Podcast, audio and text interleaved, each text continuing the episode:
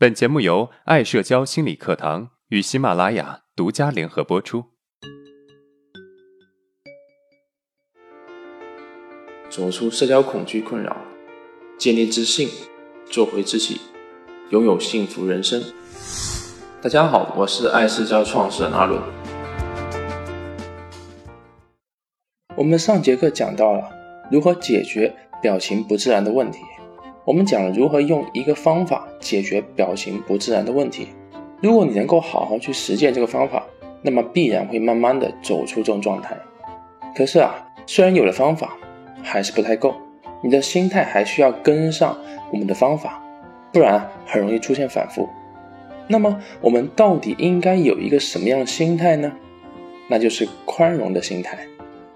其实啊，很多时候啊，不是我们不够好，而是我们太过苛刻了。明明就是一个内向、自卑、不擅长社交的人，却要求自己像一个社交达人一样游刃有余的社交，要求自己不能够有一丁点的紧张。其实，这就是对自己太过苛刻了。小张是我们的一个学员，我们可以说一说啊，他是如何对自己苛刻的。他是一个极度自卑的人，受自卑的困扰，经常觉得自己不好。他第一个对自己的高要求，就是要求自己在人前不能够出现一点的紧张。他希望自己在人前的形象是完美的，如果出现一丁点的紧张啊，就会觉得自己不够完美了，觉得自己很 low，社交都会紧张。虽然啊，他是一个容易紧张、自卑的人，但是他的内心却觉得自己应该是一个社交达人，是一个段位很高的人。他平时喜欢给自己做计划，但是他的计划清一色完成不了。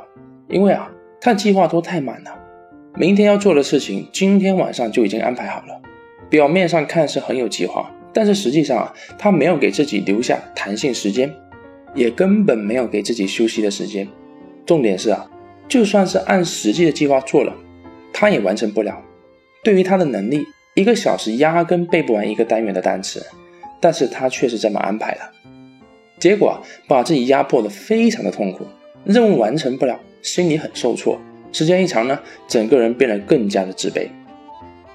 那为什么明明知道自己完成不了任务，还要对自己要求那么高呢？甚至啊一点都没有意识到，让自己啊陷入负面的循环。弗洛伊德的人格理论啊有三我：本我、超我、自我。其中本我遵循快乐原则，本我从人出生的时候就带来了，孩子一出生呢就懂得吮吸乳汁，这就是他的快乐。我们长大之后呢，肚子饿了会去寻找吃的。当我们吃饱喝足了，本我就被满足了。所以人的本质啊，就是遵循快乐原则。只是啊，三到四岁之后，我们慢慢有了超我。超我呢，遵循的是道德原则。这个时候啊，满足本我的方式啊，变得需要考虑到道德原则。但是不变的是啊，我们一直在满足快乐原则。甚至我可以这么说。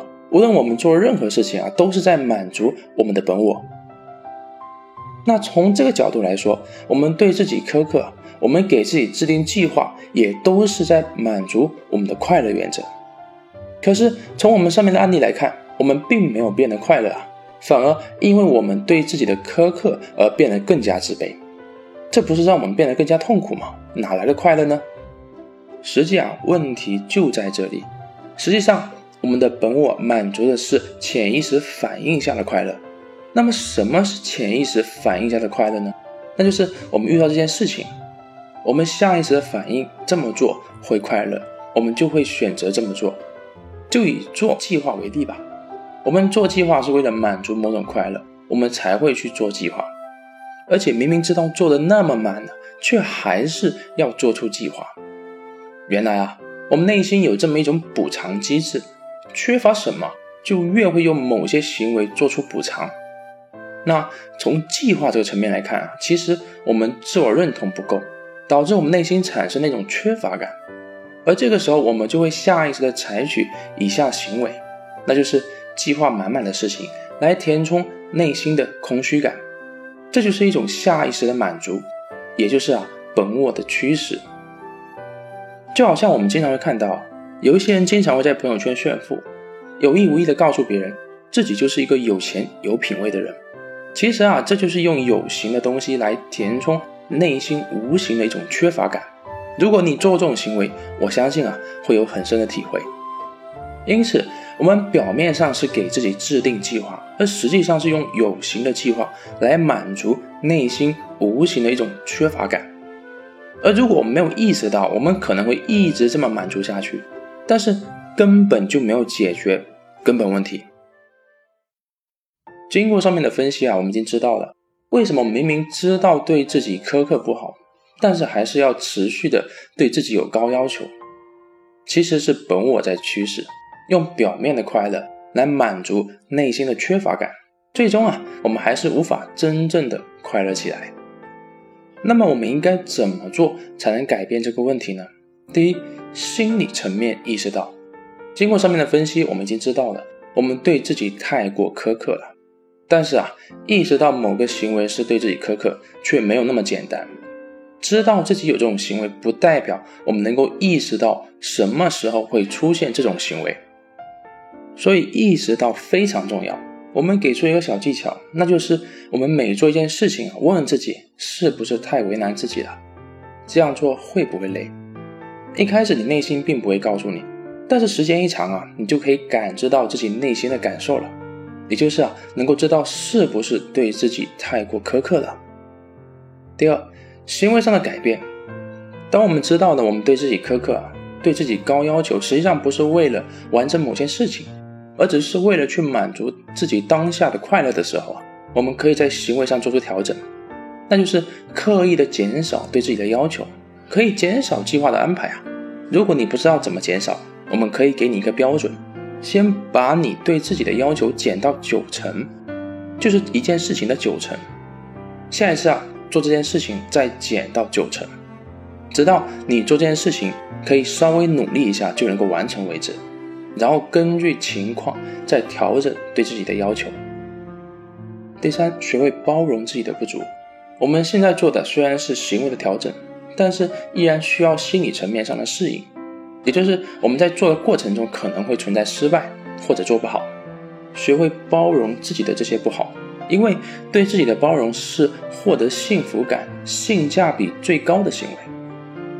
给大家一个小技巧：当自己内心冲突、难受的时候，可以对自己说：“辛苦的伙伴，谢谢你一直陪伴着我。”好，那么我们来回顾一下今天的内容。